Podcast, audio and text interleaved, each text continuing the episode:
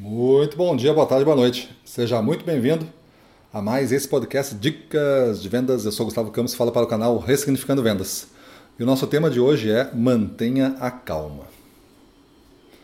Nós, gestores comerciais, estamos envolvidos numa trama emocional que parece uma novela. Quando você tem diversidade em vendas, você tem equipes, você tem é, pessoas diferentes, você tem clientes diferentes, portos diferentes, regiões diferentes, estágios de entendimento do produto e de relacionamento com o produto diferentes, concorrência diferente, você vai ter é, um equilíbrio emocional muito distinto a cada um desses contatos. Alguns desses contatos vão tender ao desequilíbrio facilmente, e o desequilíbrio pode ser tanto para um lado é, passivo, tipo assim, passividade total, neutralidade, não me interessa o que tu vende, até um nível de envolvimento passional, assim, o cara já vem com fortes emoções, às vezes vem com raiva, vem com sentimentos agressivos, então reage de maneira diferenciada. Então, tanto para um lado quanto para o outro, isso está no desequilíbrio. E vai ter alguns clientes que estão bem centrados e alinhados com você. Beleza, só que é diverso. E nós, nessa novela, né, novela mexicana aí, que estamos vivendo na, na gestão comercial, com todos esses personagens reagindo de maneira diferente, cabe a nós, gestores comerciais, manter a calma para tomar as melhores decisões. Eu não preciso dizer mais uma vez para vocês que se você estiver desequilibrado emocionalmente, não estiver calmo, você não vai conseguir estar num estado emocional ideal para tomar decisões. Quantas vezes na sua carreira e na sua vida você já tomou decisões hum, fora do seu estado ideal e depois se arrependeu? Quantas vezes você falou alguma coisa e depois se arrependeu? Quantas vezes você deixou de falar e depois se arrependeu?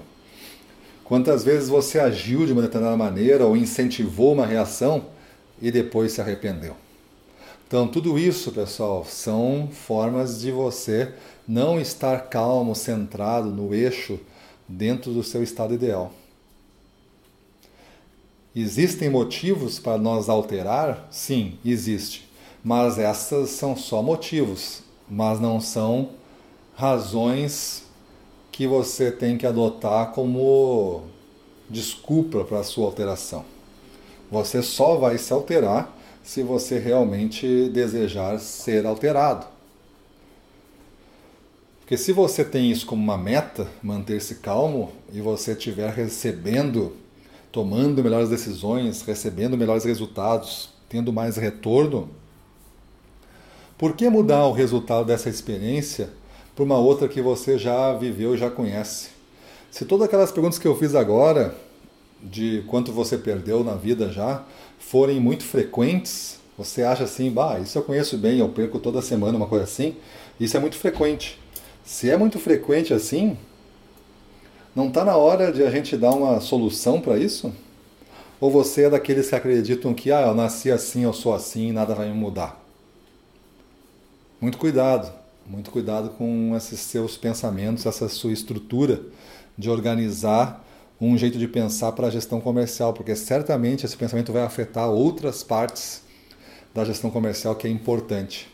E você não tendo controle sobre o seu estado emocional, isso vai dar um prejuízo enorme vai dar uma ré grande nos resultados. Quem sabe então, para o próximo período agora, você não botar como objetivo, né, você botar como objetivo a questão do manter-se calmo.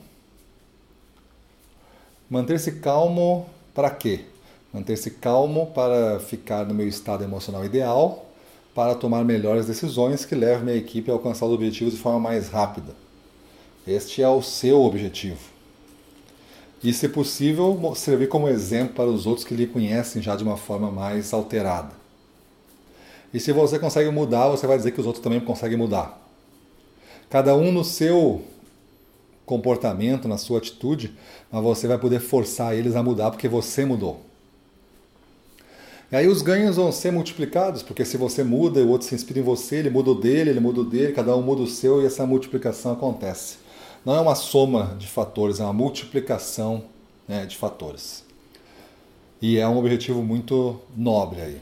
Se alguém, se algum cliente ele liga bastante irritado porque algo deu errado, você consegue manter a calma e mostrar para ele a disposição para ajudar, você venceu.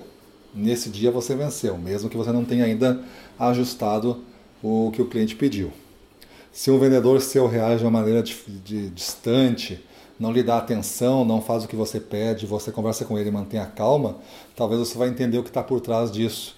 E ao entender, você vai resolver ou vai apoiá-lo de uma forma que ele vai voltar e depois vai entregar o dobro. E aí vai lhe agradecer por você ter tido paciência. E você vai ter agradecer para você mesmo a paciência que você teve. Porque você não sabia de toda a história e estava pronto para estourar, para reagir de uma forma mais impulsiva. Beleza? Então é um excelente laboratório para a gente fazer nesse próximo período aí.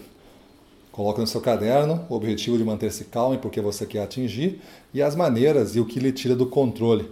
Tente reconhecer que essas ações aqui mais lhe tiram do controle. Para que você fique bem esperto quando elas acontecerem, para você depois não dizer assim, bah, reagir de forma impulsiva, não me dei conta. Isso você pode mapear, você sabe o que lhe tira do controle. Beleza? Então é isso aí, vamos para a rua, na frente dos clientes, domínio total, vamos para cima dele.